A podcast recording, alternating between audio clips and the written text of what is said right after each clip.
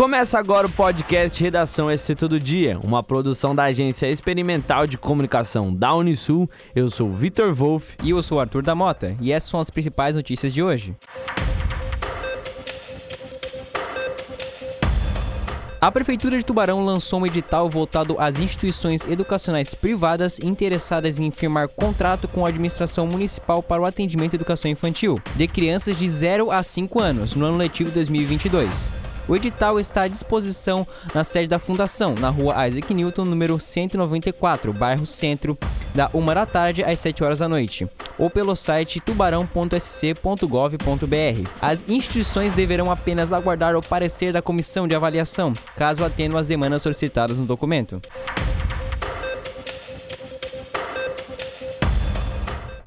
As rodovias de Santa Catarina devem ser invadidas por turistas nas próximas semanas. A poucos dias do Natal e com expectativa para a temporada de verão em alta, as autoridades estimam que, após o feriado do dia 25 de dezembro, a movimentação de veículos será intensa tanto nas estradas federais quanto nas estaduais. O chefe do Núcleo de Comunicação Social da Polícia Rodoviária Federal de Santa Catarina, Adriano Fiamansoni, destaca que esse aumento do fluxo já é tradicional neste período. A cigarrinha do milho é a principal praga da cultura do milho, já tendo causado grandes perdas com suas infestações. O engenheiro agrônomo da Ipagre, Darcy Piton Filho, explica que o problema, apesar de ser novo, já causou grandes danos e prejuízos aos produtores de milho na região.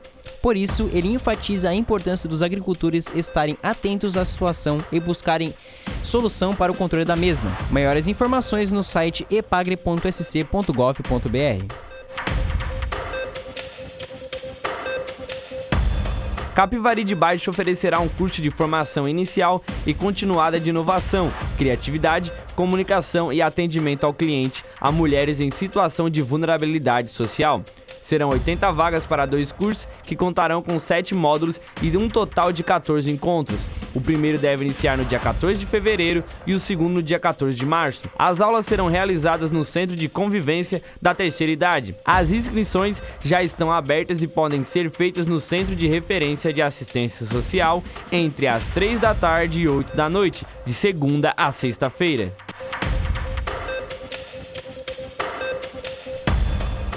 O Procon de Bituba apreendeu na última quinta-feira, dia 9, 45 produtos com prazo de validade vencido durante uma fiscalização de rotina em dois supermercados no bairro Vila Nova. A ação contou com a participação do Procon estadual e recolheu 30 unidades em um estabelecimento e 15 em outro. De acordo com o responsável pela fiscalização, boa parte dos produtos eram achocolatados, leites e biscoitos. Todos os itens vencidos foram apreendidos e inutilizados, segundo orientações do Código de Defesa do Consumidor.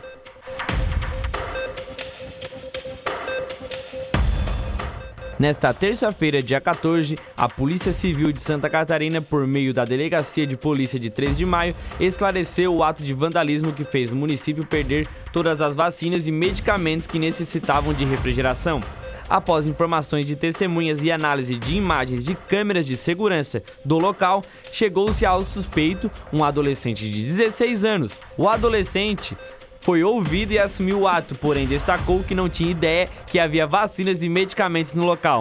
Após a oitiva de testemunhas e outros levantamentos, o procedimento será finalizado e encaminhado ao Ministério Público.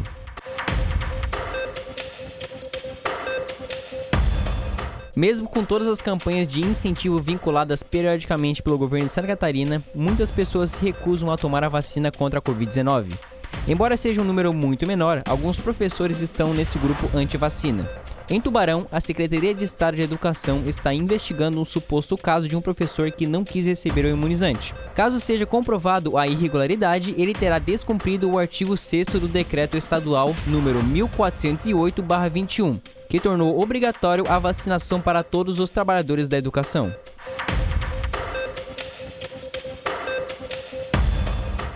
Dedicada à conscientização e combate ao abandono de animais, o último mês do ano traz a campanha Dezembro Verde. Em Laguna, a primeira ação da campanha acontece nesta quarta-feira, dia 15, com uma feira de adoção de animais em uma tenda em frente ao mercado público, no centro histórico de Laguna, às 2 horas da tarde. A campanha Dezembro Verde foi criada com o intuito de combater o abandono de animais, especialmente nos meses de férias. As ações continuam já na próxima segunda-feira, dia 20 e terça-feira, dia 21, quando acontecerá a entrega de rações secas para os cuidadores de animais abandonados.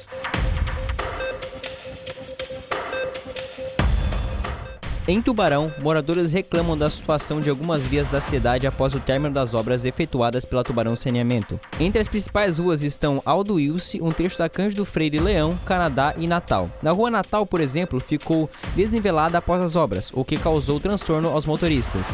Com pouca chuva, as vias Canadá e Cândido Freire Leão já acumulam muita água além dos buracos. Até a sexta-feira, dia 17, a Secretaria Municipal de Saúde de Imbituba irá realizar um cronograma de vacinação itinerante, em que deve atualizar as vacinas disponíveis no calendário nacional e as doses do imunizante contra a Covid-19. A vacinação será das 9 da manhã às 2 horas da tarde, nas unidades básicas de saúde do município que não contam com salas de vacina. Os bairros contemplados serão Ibiraquera, Arroio de Dentro, Roça Grande e Guaiúba. Este foi o podcast Redação Escrita do Dia, uma produção da Agência Experimental de Comunicação da Unisul.